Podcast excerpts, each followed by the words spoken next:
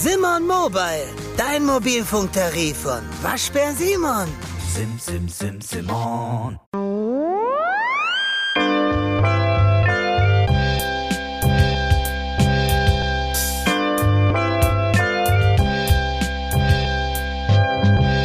Garten Ede. Herzlich willkommen, meine Damen und Herren. Schön, dass ihr ein weiteres Mal dabei seid bei einer weiteren Folge Garten Ede. Mein Name ist Elias und heute dreht sich alles um die Möhre bei mir. Denn äh, die Möhre ist jetzt gerade noch pünktlich in der Aussaatzeit. Sprich, äh, ihr könnt tatsächlich, falls ihr das noch nicht gemacht habt, jetzt nochmal Möhren nachlegen, aussehen im Garten. Und Ihr äh, habt auf jeden Fall noch die Chance bei, ich glaube, so ziemlich allen Möhrensorten, dass das dann auch noch bis zum Winter was gibt. Und ist daher auch eigentlich schon eines der ersten Wintergemüse, kann man fast so sagen, denn die kann man im Herbst einlagern, hat dann über den Winter auch noch was im Keller, immer mal ein frisches Gemüse, beziehungsweise ich hatte auch schon Jahre, dadurch, dass die Winter so mild waren, dass die einfach draußen stehen geblieben sind im Hochbeet und ich die dann eben einfach geerntet habe, je nachdem, ähm, wie wir sie gebraucht haben.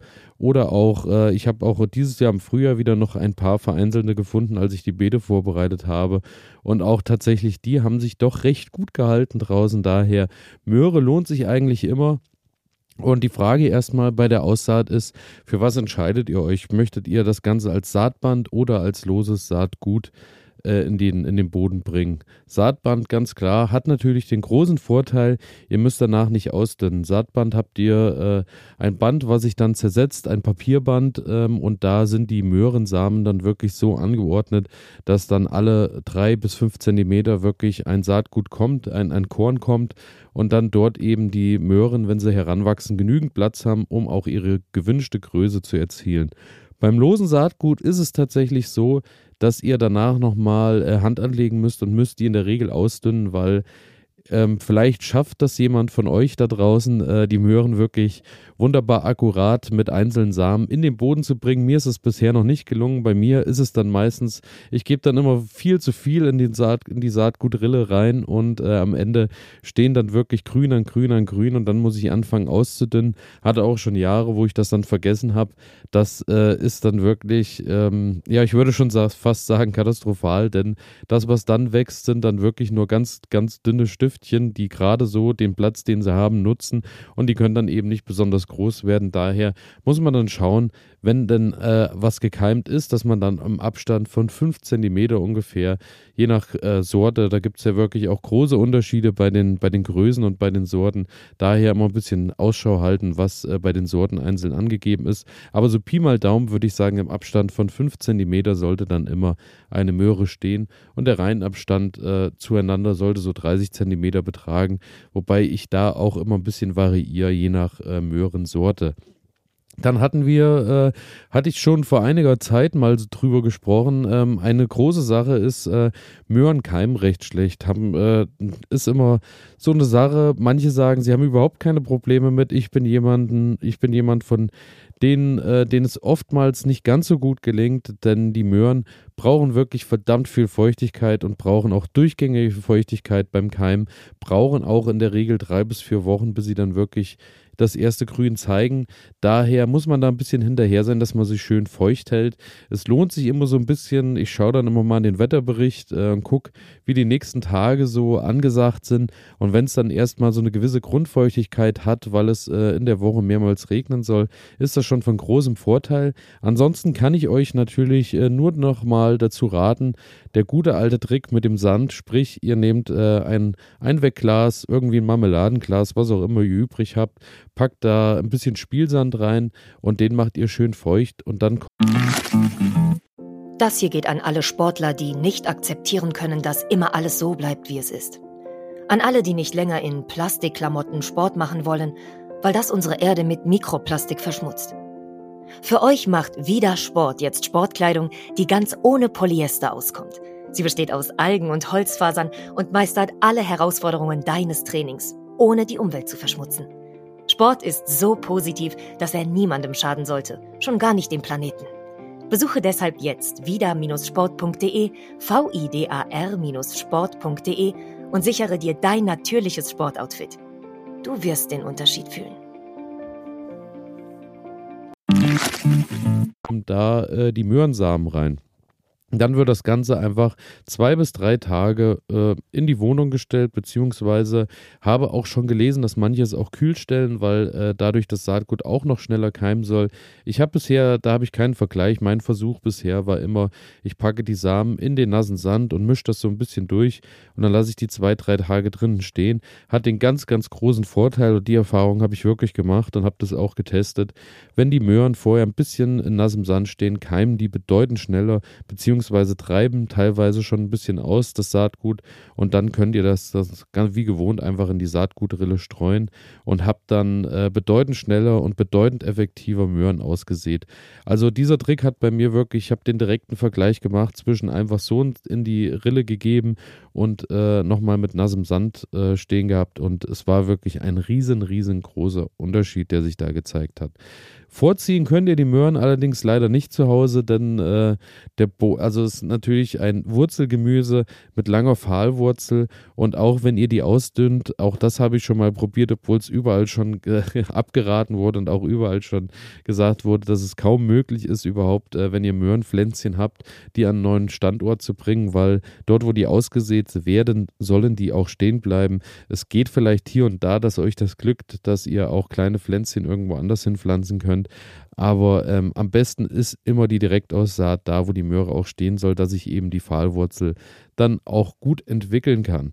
Ansonsten, wenn ihr das Ganze draußen ausseht und wollt es ein bisschen feucht halten oder in den nächsten Tagen, und das wird ja auch auf uns zukommen, in den nächsten Wochen ist es lange warm und lange auch trocken, dann packt einfach ein Brett oben drauf auf eure Saatgutrille. Also da, wo ihr die Möhren ausgesät habt, macht ihr einfach ein Brett oben drüber, so äh, dass da ein bisschen die Feuchtigkeit gehalten wird unter dem Brett. Also dann habt ihr wirklich den Vorteil, dass das etwas schattig ist, ein bisschen einfach ein bisschen feuchter unter dem Brett natürlich. Und dann äh, habt ihr den großen Vorteil, dass da eben das Saatgut auch besser aufgehen kann.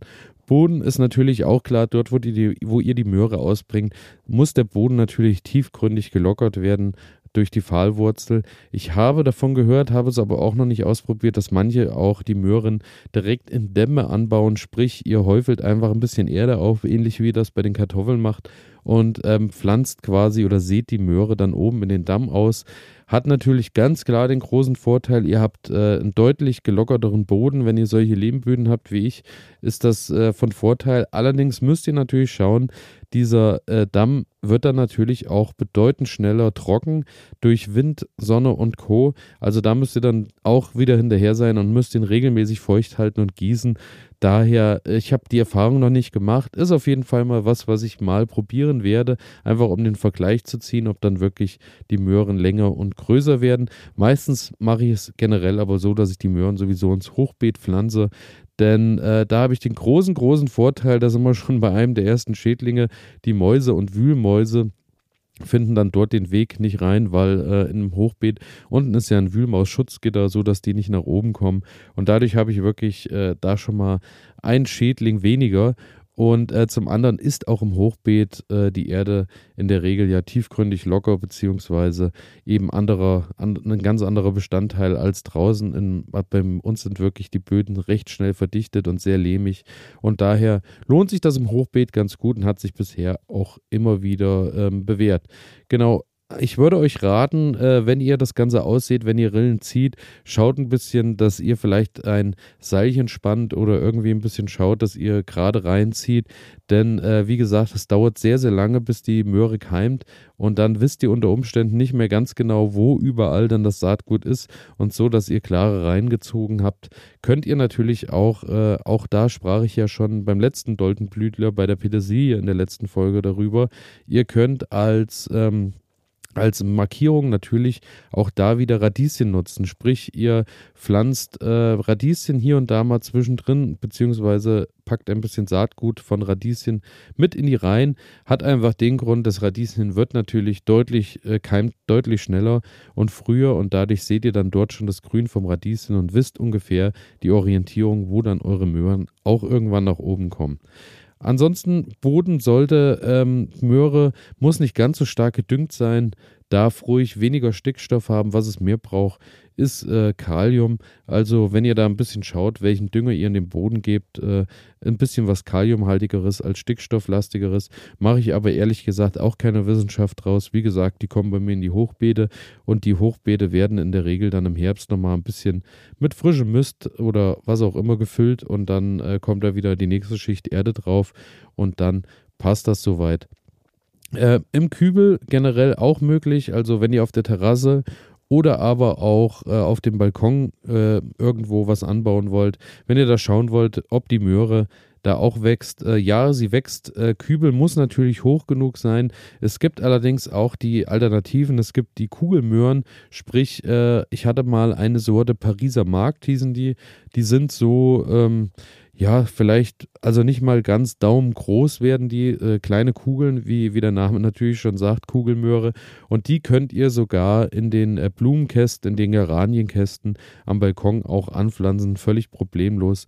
Habt dann natürlich keine üppig großen Erträge, ist aber trotzdem eine tolle Sache zum äh, roh so abends mit snacken beim Armbrot oder wie auch immer. Also Pariser Markt wäre da zum Beispiel eine Sorte, die ähm, da bei euch gut reinpassen könnte. Ansonsten, wenn ihr die langen Möhren nehmt, schaut natürlich dann, dass ihr auch einen Behälter habt, wo die tief genug wurzeln können. Und äh, dann, äh, was ich zum Schutz auf jeden Fall noch mache in der Regel bei den äh, Möhren, ist ein Gemüseschutznetz, denn äh, die Möhrenfliege ist dann doch recht schnell da und wenn sie da ist, dann frisst sie sich dort auch fest. Daher auch Fruchtfolge wie immer beachten, dass ihr ein bisschen schaut, dass die Möhren vielleicht wandern und von einem Hochbeet in meinem Fall zum nächsten gehen oder aber auch, äh, wenn ihr am Boden seid im Beet, dass ihr da auch immer mal schaut, dass ihr alle Jahre da den Standort wechselt, denn die Möhrenfliege findet sonst den Weg wieder recht schnell zurück. Gemüseschutznetz hat einfach ähm, den großen Vorteil, ist ein ganz engmaschiges Netz, wo Sonne, Licht ähm, beziehungsweise auch Feuchtigkeit, Regen natürlich durchkommt, aber eben die kleinen Schädlinge nicht, genauso wie bei der Kohlfliege. Auch die hat da dann äh, kein Einlass erstmal, wenn das Netz noch intakt ist und gut aufliegt. Und daher äh, habt ihr die dann gut geschützt. Ich packe, äh, auch wenn das glaube ich fast, äh, je mehr ich drüber lese, auch fast schon mehr eine Glaubensfrage ist, packe ich natürlich auch immer noch Zwiebeln mit dazu, denn die sollen durch den Geruch die Möhrenfliege auch abwandern lassen. Ist auf jeden Fall eine Sache, die sich bei mir bewährt hat. Bisher hatte ich noch keine Probleme mit Möhrenfliegen. Was ich allerdings schon hatte, waren, dass die Möhren äh, etwas angefressen waren, aber eher so ganz klein. Sprich, äh, dass da Wurzelläuse äh, dran waren, auch äh, Blattläuse, glaube ich, auch schon mal ihren Weg hingefunden haben. Also bei der Möhre gibt es wirklich einige, die da äh, auch den, das, das, Aroma zu schätzen wissen und ihren Weg hinfinden. Gibt wohl auch Leute, die haben Probleme mit äh, Grauschimmel und Co. Da kann ich jetzt äh, noch nicht so viel zu sagen, hatte ich bisher noch nicht. Aber es lohnt sich auf jeden Fall, die Möhre ein bisschen zu schützen oder sie aber im Auge zu behalten. Und im besten Fall holt ihr ja dann genügend Möhren nach draußen, sodass ihr über den Winter kommen könnt. Und die kann man wirklich ganz einfach lagern. Klar, äh, wenn, wenn ihr sie innerhalb von ein, zwei Wochen esst, könnt ihr sie natürlich auch einfach so mit nach Hause nehmen oder vielleicht auch in ein Tuch einschlagen im Kühlschrank. Aber für die Überwinterung und äh, eignet sich eigentlich die meisten, die ich kenne, packen die Möhren dann einfach in Sand. Manche machen den Sand auch immer noch ein bisschen feucht. Dann äh, könnt ihr einfach die geernteten Möhren da reinpacken in eine Kiste mit Sand und dann überwintern die dort und bleiben auch knackig frisch. Manche packen sie auch in äh, trockene Erde. Auch das funktioniert wunderbar, wenn ihr einfach einen Eimer habt und äh, steckt die dann kopfüber in, den, in die nasse Erde oder in die trockene Erde. Bei Erde würde ich auf die, äh, eher auf Trockenheit gehen, ansonsten habt ihr wieder das Problem, dass die vielleicht anfangen und gammeln da ein bisschen vor sich hin. Und dann könnt ihr immer mal wieder über den Herbst, Winter aus dem Keller frische Möhren aus dem eigenen Anbau holen. Und was gibt Schöneres, gerade wenn ich dann wieder an die trüberen Tage denke, wenn es dann losgeht mit Dezember und Januar und äh, dann doch der Garten nicht mehr allzu viel hergibt, dann habt ihr immer noch schöne Möhren aus dem Keller. Das war äh, mein kleiner Beitrag zum Thema Möhren. Ich hoffe, ihr konntet einiges mitnehmen. Freue mich natürlich wie immer, wenn ihr folgen und abonnieren klickt, wenn ihr mir eine schöne Bewertung da lasst, vor allem hier ähm, bei Spotify. Danke auch an alle, die das äh, in den letzten Folgen auch bereits getan haben. Und freue mich natürlich auch über Feedback. Ihr könnt einfach an elias.gardenede garden-ede.de schreiben oder auch bei Instagram euch melden oder aber auch bei Spotify hier mittlerweile. Ja, ganz entspannt. Äh, unten drunter steht immer Fragen zur Sendung. Auch dort könnt ihr etwas eintragen. Freue mich natürlich auch, wenn ihr mir nochmal ein paar Erfahrungen von euch mit Möhren gebt, was sich vielleicht bei euch bewährt hat.